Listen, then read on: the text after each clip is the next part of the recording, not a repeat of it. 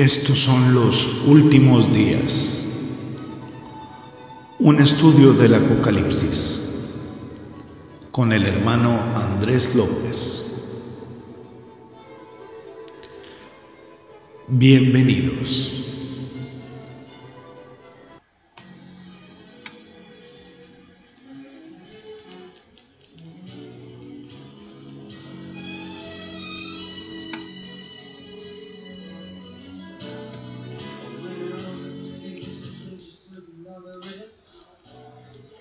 ¿Qué tal, qué tal, amados hermanos en Cristo, estimados redescuchas, eh, que nos escuchan a través de Radio Cristo Viene y bien contentos de estar nuevamente en una emisión más de su programa, nuestro programa Los Últimos Días. Es un placer estar con ustedes y pues para comenzar vamos a leer eh, el versículo 10 del capítulo 2 de Apocalipsis Dice, por cuanto has guardado la palabra de mi paciencia, yo también te guardaré de la hora de la prueba que ha de venir sobre el mundo entero para probar a los que moran sobre la tierra. Vamos a orar. Gracias, bendito Señor, te damos por este programa el día de hoy. Gracias, amado Padre, porque podemos escudriñar nuevamente tu palabra, descubrir los secretos tan maravillosos que tienes en ella y que podemos analizar junto contigo, Padre. Te exaltamos, te bendecimos, Señor, y te glorificamos en el precioso nombre de Cristo Jesús oramos. Amén y amén. Muy bien, y bueno, soy su, soy su hermano y amigo Andrés López y es un placer saludarlos aquí en este programa los últimos días. Seguimos aquí con el análisis del capítulo 2 del libro de Apocalipsis, capítulos 2 y 3, donde se refiere a las siete iglesias a las que les manda correspondencia el apóstol Juan y cuyo autor de estas cartas es eh, nuestro amado Señor Jesucristo. Y en este versículo 10 del capítulo 2 hemos visto lo que es, eh, hemos estado analizando lo que es la iglesia de Esmirna y es la iglesia sufriente y cómo el Señor eh, les da esta palabra de aliento porque dice, por cuanto has guardado la palabra de mi paciencia, yo también te guardaré de la hora de la prueba que ha de venir sobre el mundo entero para probar a los que moran sobre la tierra. Aquí tiene un determinado mandato les está diciendo, escuchen amigos, sé que están sufriendo mucho, pero pronto terminará.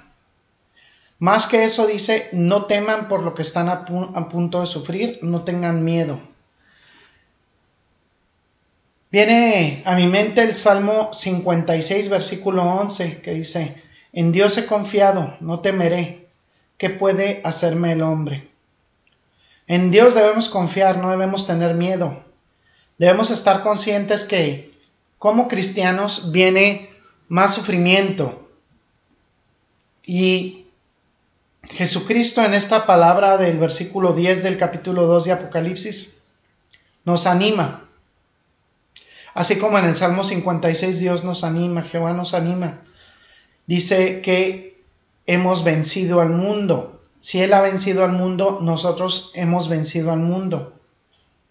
Lo dice en Juan 16, 33, Juan capítulo 16, versículo 33 dice, Estas cosas os he hablado para que en mí tengáis paz. En el mundo tendréis aflicción, pero confiad, yo he vencido al mundo. No hay ninguna promesa de alivio en estas palabras. Hay más que nada una afirmación del sufrimiento que habremos de sufrir. Esa es la promesa que hay. Sin embargo, Jesucristo nos dice que no tengamos miedo, y luego se vuelve más específico. He aquí, de esa forma nos dice que está la realidad. No va a decir que todo mejorará, que todo estará bien. Al contrario, parece decirnos que en realidad la persecución para los verdaderos cristianos empeorará. Esta es la realidad. Dice el diablo está a punto de lanzar a algunos en la cárcel. Esto va a suceder es una profecía, no va a terminar.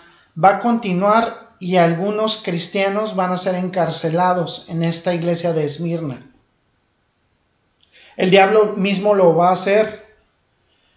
Eh, es increíble cómo Dios utiliza hasta el diablo para cumplir sus propósitos.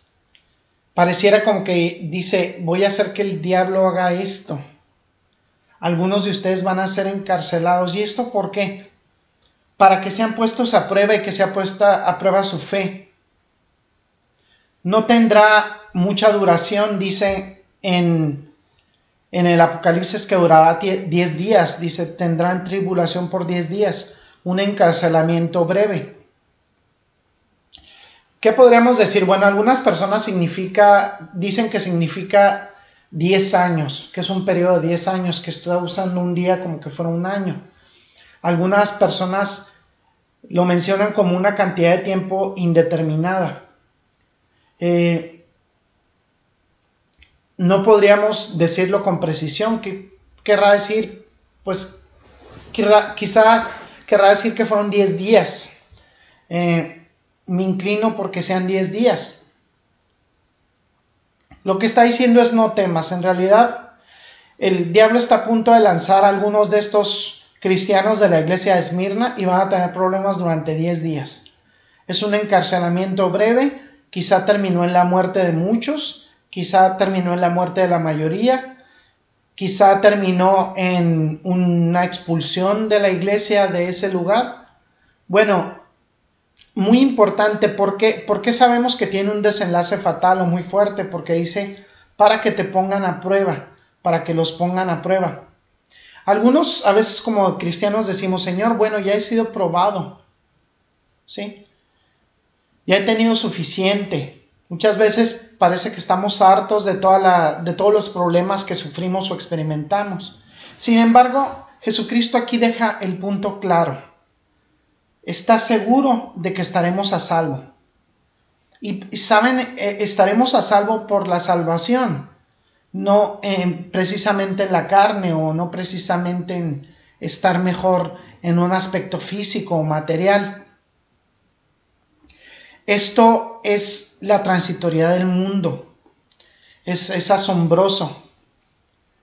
Dios le está señalando al diablo en este versículo eh, porque el diablo tiene esta larga historia de destruir y poner a prueba y poner a temblar la fe salvadora de muchos cristianos. Eh, el diablo conoce la Biblia, es un fundamentalista evangélico. Él interpreta muchas veces la Biblia correctamente, la lee. Quiere destruir el plan de Dios porque lo, lo conoce y el propósito de Dios que se basa en la salvación. Quiere atacar directamente la salvación y hace una labor constante el diablo de confundir el Evangelio atacando a los creyentes que son salvos, tratando de destruir esa salvación en el corazón que el creyente ya posee.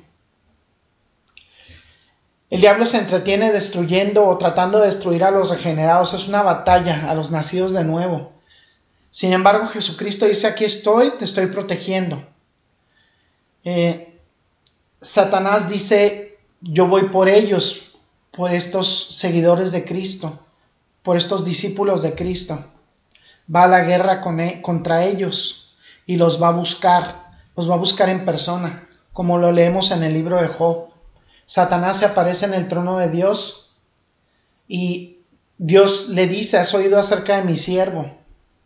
¿Por qué le dijo eso? Bueno, el diablo andaba rodando por el mundo, simplemente caminando como siempre. ¿Por qué? Porque dice la escritura que es como león rugiente, que busca a quien devorar. Ahora, Dios está a cargo, pero Satanás le dice, ¿has probado a Job? Sin embargo, el Señor le dice, bueno, Job es recto, piadoso y sin mancha. Sin embargo, Satanás le dice que eso le ha pasado porque tiene riquezas, porque tiene su vida resuelta, entre comillas, desde la perspectiva material. Entonces le dice, si tú le pusieras a prueba, te darías cuenta que verdaderamente no es lo que aparenta ser. Job es descrito aquí como el mejor, como el más temeroso de Dios, el más fiel. Y bueno, Satanás dice, sí, bueno, la razón por la que te sigues es porque lo tiene todo, tiene una gran familia, eh, lava sus pisos con mantequilla, el hombre verdaderamente es rico, o tiene todo. Quítale sus riquezas y vas a ver cómo te maldice en la cara. Dios le dice, bueno, ve con él. No puedes quitarle la vida, pero puedes hacer cualquier otra cosa. ¿Qué es lo que le sucede a Job? Bueno, pobreza instantánea, pierde todo, sus hijos mueren y solamente le queda su esposa. Bueno, yo pienso que en algún momento hubiera preferido que se la llevara en vez de alguno de sus hijos porque ella le dice, le da un consejo, un consejo tremendamente pernicioso, le dice, ¿por qué no blasfemas el nombre de Dios y mueres? ¿Por qué no maldices a Dios y mueres? Le da ese mal consejo. Nunca demostró ser verdaderamente una ayuda idónea en este libro. Además, eh, se quedó con un montón de amigos tontos que le seguían dando malos consejos, eran los terapeutas cristianos originales, como ese término tan tonto de psicología cristiana. ¿no? existe tal cosa como la psicología cristiana, existe la escritura y existe la consejería que nos puede dar la escritura, no la psicología cristiana, ese es un término posmoderno y absurdo. Total que estos amigos le dieron las respuestas incorrectas. La vida en ese entonces era un desastre horrible para Job. Sin embargo, a pesar de todo, su fe nunca vaciló. ¿Sí? Él decía, aunque Dios me mate, pensaba, aunque Dios me mate, confiaré en Él. Nunca vaciló en su fe.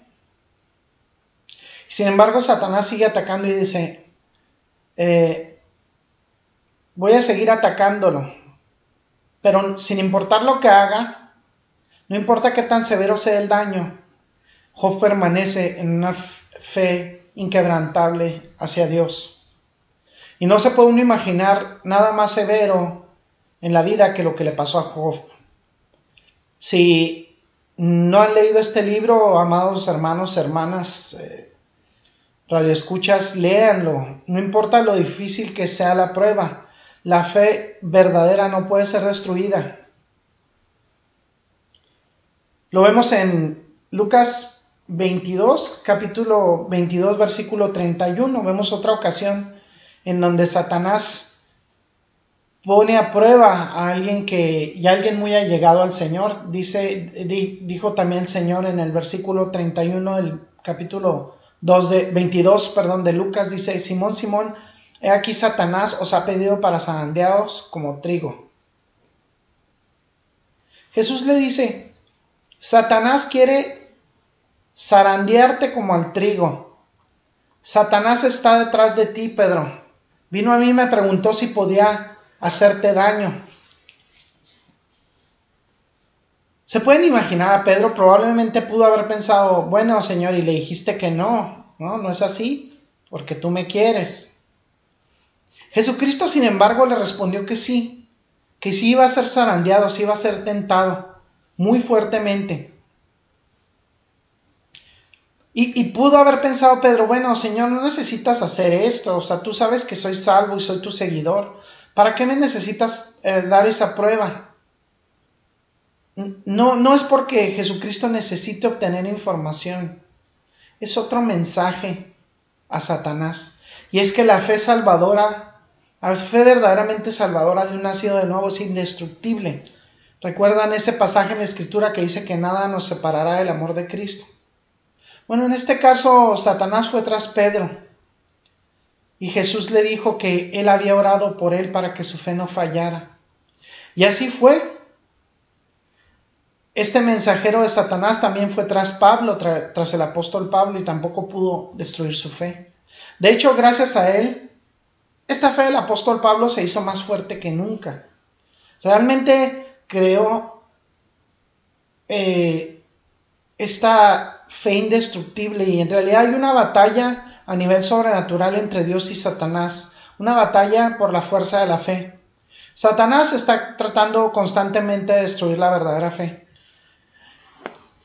En realidad mi opinión respecto a esto es que Satanás al crear estas pruebas de fe pues verdaderamente desenmascara a los que no tienen una fe verdadera porque si, se alejan del camino, es que no han sido verdaderamente nacidos de nuevo, si es que no van a regresar.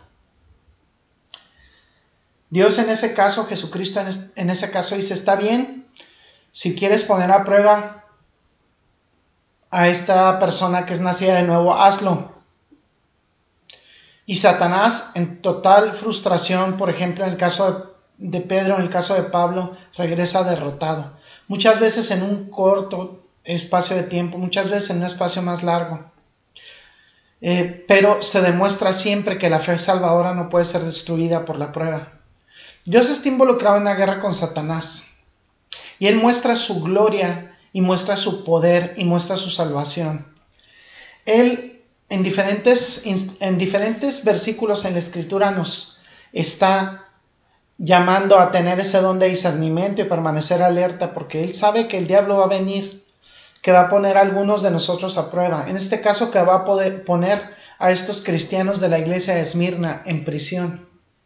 Y puede que no sea más de 10 días, o ya sean días naturales o años, pero es una prueba y no es una prueba para revelarnos nada, ni para revelarle nada a Él, sino simplemente para su gloria y su honra, porque esto demuestra al final de cuentas que la fe salvadora de Dios, la fe salvadora de Jesucristo es indestructible.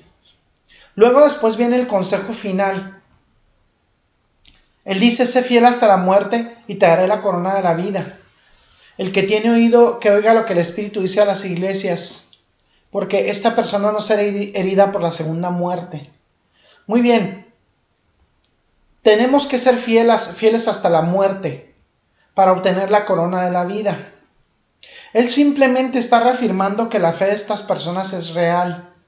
Es una fe duradera, es una fe que, a pesar de traer una muerte temporal en esta vida, nos proporciona la vida eterna porque es la corona de la vida.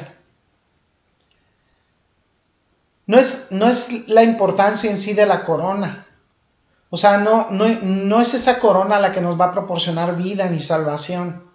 Ni es para usarla en el, cielo como en un despliegue de, pues de, de, como un desfile de modas, ¿no? O sea, como un accesorio.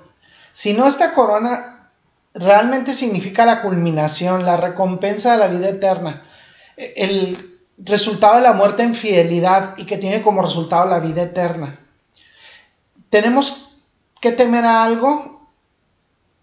Bueno, humanamente tememos, pero en realidad en Cristo no tendríamos que temer a nada, porque si morimos y morimos en fidelidad, Él nos dará la vida eterna. Él sabe que en un momento Él experimentó la muerte, sin embargo ahora vive. Y porque Él vive, nosotros viviremos. Y este es el mensaje que, que da y dice, por eso dice el que tiene oído, oiga lo que el Espíritu dice a las iglesias.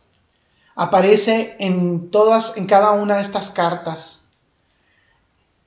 Él pide que escuchemos atentamente a lo que está diciendo. Jesucristo lo dijo y el apóstol Juan lo escribió. Él es el mensajero que entrega ese mensaje y el Espíritu Santo lo está presionando en su corazón para escuchar lo que dice el Espíritu Santo. Esto es Cristo enseñando, así es. A pesar de que está escrito por el apóstol Juan, el mensajero lo entrega a esto, a este y, y le dice, el que venciere no sufrirá daño con la segunda muerte es algo importante y aquí pues vamos a cerrar este estudio, pero ese es, eso es como nos define la escritura y nos define como vencedores no porque vayamos a dar pruebas necesariamente de una victoria a nivel mundano, con conquistas materiales o conquistas de elementos materiales o de elementos de prosperidad, la victoria consiste en que hemos vencido al mundo porque nosotros seremos galardonados con la vida eterna. Eso es lo que significa ser cristiano, esa es la victoria. Os voy a dejar para terminar este estudio con un pasaje de Primera de Juan, capítulo 5, versículos 4 y 5. Dice, porque todo lo que es nacido de Dios vence al mundo y esta es la victoria que ha vencido al mundo, nuestra fe. ¿Quién es el que vence al mundo sino el que cree que Jesús es el Hijo de Dios? ¿A ti te gustaría experimentar esta victoria? Si es que no tienes a Cristo en tu corazón, no puedes tener esta victoria. No vas a sobrevivir a lo que es la segunda muerte tu alma perecerá en el infierno. ¿Quién es el que vence? Vence quien tiene a Jesucristo en su corazón, quien cree en el Señor Jesús como el Hijo de Dios y como Dios mismo. Es el que el que vence, es el que vence al mundo. Él nos dice que ya hemos vencido al mundo si tenemos a Jesucristo. ¿Cómo puedes aceptar a Jesucristo? Pídele perdón, arrepiéntete de tus pecados, Arrepiéntete de tu desobediencia y confía en Él en todo tu corazón. Pon tu confianza en Él y no en el mundo, ni en tus capacidades, ni en una religión. Pon tu confianza en Jesucristo. Él ha sido mandado al mundo, ha sido el Hijo unigénito mandado por el Padre, para que todo aquel que en Él cree, ¿y qué significa creer? Que ponga su confianza en Él, que le reconozca como único y suficiente Señor y Salvador, para que sea salvo, para que Él sea glorificado, que su nombre sea glorificado. No es porque tú lo merezcas, ni porque seas especial para, para Cristo, es por su gloria y por su honra, es para que su nombre sea exaltado. Por supuesto que nos ama, por supuesto que tiene un, un lugar especial en su corazón para nosotros y somos la niña de sus ojos. Pero ese no es el fundamento ni es el, respaldo de la fe, sino que la, la salvación es de Dios. La salvación proviene de Dios y no es por obras para que nadie se gloríe, sino por gracia. Si vas a aceptarle como tu Señor y Salvador, ve a tu cuarto, ora no te voy a dar una oración de fe para que tú para que tú le des, es una oración pidiéndole perdón y tiene que salir de tu corazón. Yo no puedo decirte exactamente cómo le pidas perdón. Lee tu Biblia, congrégate o ponte en contacto con una congregación que tenga sana doctrina. ¿Cómo, cuál, cuál es la sana doctrina? El don del discernimiento que te va a proporcionar el Espíritu Santo, siendo una nueva criatura, te va a permitir saber lo que es sana doctrina. Eh, y es, esa es la vida que, que Dios pide que tengas, una vida de obediencia, de santidad, que te arrepientas de tu pecado, que gires tu camino, que abandones esa pecaminosidad y que seas un discípulo de Cristo. No solamente un seguidor, no solamente un simpatizante, sino un discípulo, alguien que viva día a día tratando de llegar a la altura del varón perfecto que es Jesucristo y no por méritos y no por, por eh, una disciplina de vida, sino porque el Espíritu Santo habitará en ti y Él te guiará a todas las cosas y te ministrará. Vamos a orar. Gracias te damos, amado Señor, por este estudio, por la bendición de haber estado juntos nuevamente el día de hoy. Te exaltamos, amado Padre, bendecimos tu santo nombre y te glorificamos por siempre. En Cristo Jesús oramos. Amén. Gracias, amado Escuchas. Esta fue una edición de los últimos días. Los esperamos para nuestra próxima emisión. Soy su hermano y amigo Andrés López. Bendiciones. Gracias por su amable atención. Lo esperamos en la próxima emisión de Los Últimos Días un estudio del Apocalipsis. Hasta pronto.